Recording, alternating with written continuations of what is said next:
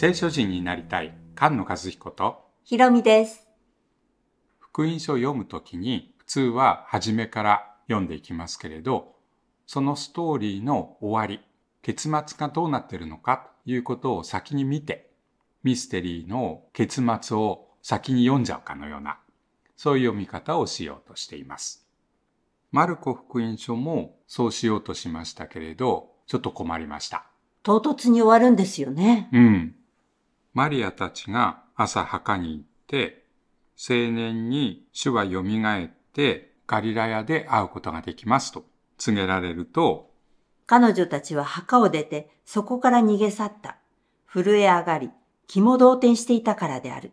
そして誰にも何も言わなかった。恐ろしかったからである。ここで終わります。マリアたちや弟子たちが復活したイエスに会う。そういうことが書かれてないんですね。皆さんが持っている聖書には、その後にも文章がありますよね。うん。括弧になってて、中がついてますけれど、たくさんの写本にはあるけれど、重要な写本にはついてないと。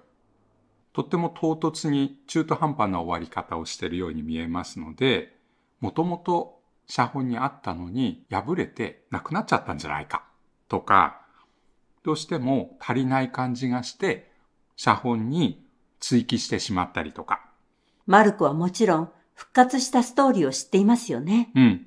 そのストーリーをあえて書いてないっていうことはどういう意味があるんだろうか。このマルコ福音書の全体の教えの大切なテーマと何か関係があるはずだということで探っていきたいと思います。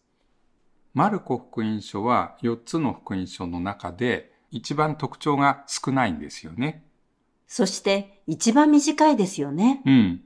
主イエスが例え話や教えを話しているような言葉がとても少なくて、すぐにという言葉が40回ぐらい出ているのが特徴ですよね。うん。朝早くっていうことも何度も出てきます。教えよりも行動が強調されているようです。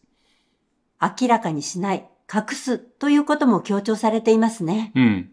癒された人にこれを人に言わないようにというようなことが書かれています。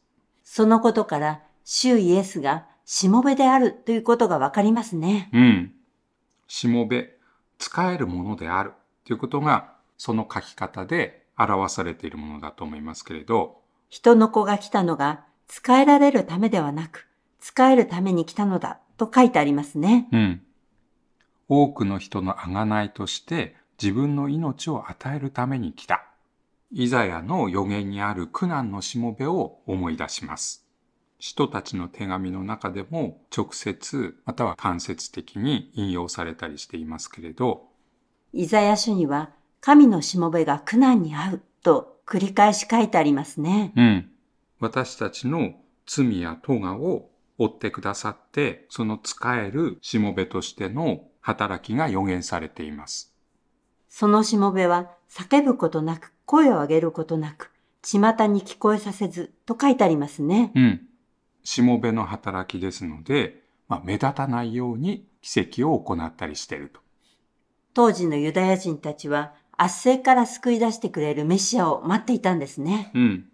しかし、主イエスは苦難を通してもっと大きな敵、罪と悪の世界を裁いて新しい時代を築く。そのために使える働きをしてくださいました。偉くなりたいと思う者は、使えるものとならなければならないと書いてある通りですね。うん。新明記や信玄で教えられているように、正しく治める者たちは高ぶることを一番避けて、使えることによって憐れみの支配をする。これが神様が求めておられる支配の仕方です。憐れみ深い義なる王様ですね。うん。その待っていた救い主である神の子が来たというのが福音ですね。うん。その救い主が神の国を立て上げてくださる。それで罪の許しを得させる悔い改めのバプテスマを受けるようにとヨハネが現れました。そして時は満ちた。神の国は近づいた。悔い改めて福音を信じなさいと主イエス・キリストが働きを始めるんですね。うん。福音の言葉を信じる。主に信頼するかどうか。これがずっとマルコ福音書の中で取り扱われているものですけれど、信じることの反対は恥じるということのようですね。うん。何かに信頼して、それにより頼んでいるのに見捨てられる。その信頼しているものが負けてしまう。これが恥というものです。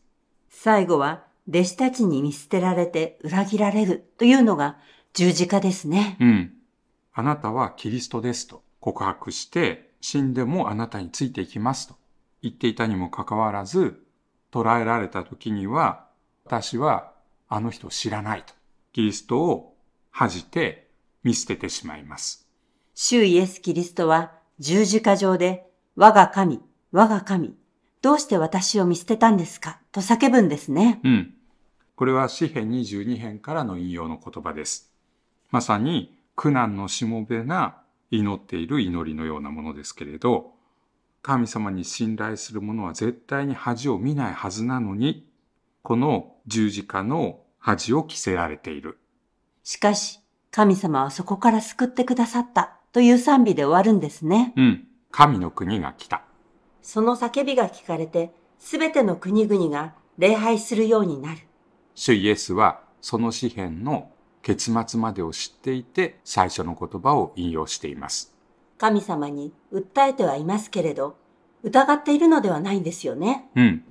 全く違う詩篇が2つ合わさったかのような劇的な勝利で、この詩篇が終わっていきますけれど、まるでマルコ福音書はこの22編の全般だけで終わってるかのような終わり方なんです。復活の出来事が書かれていないことによって、かえってイエスの死が強調される。イエスが苦難にあって十字架上で死んでくださった。これがマルコ福音書のテーマだということが際立ちます。救い主であるメシアが与えられるというのは創世記の3章で約束されていることですけれど、蛇の頭を踏み砕き、蛇はかかとに噛みつく。十字架上で神の子がサタンの頭を踏み砕いた。これが神の子イエス・キリストの福音の始めです。この福音書が唐突に終わることによって、十字架が強調されたんですね。御言葉に生きる聖書人が生まれ増えていきますように。菅野和彦ひろみでした。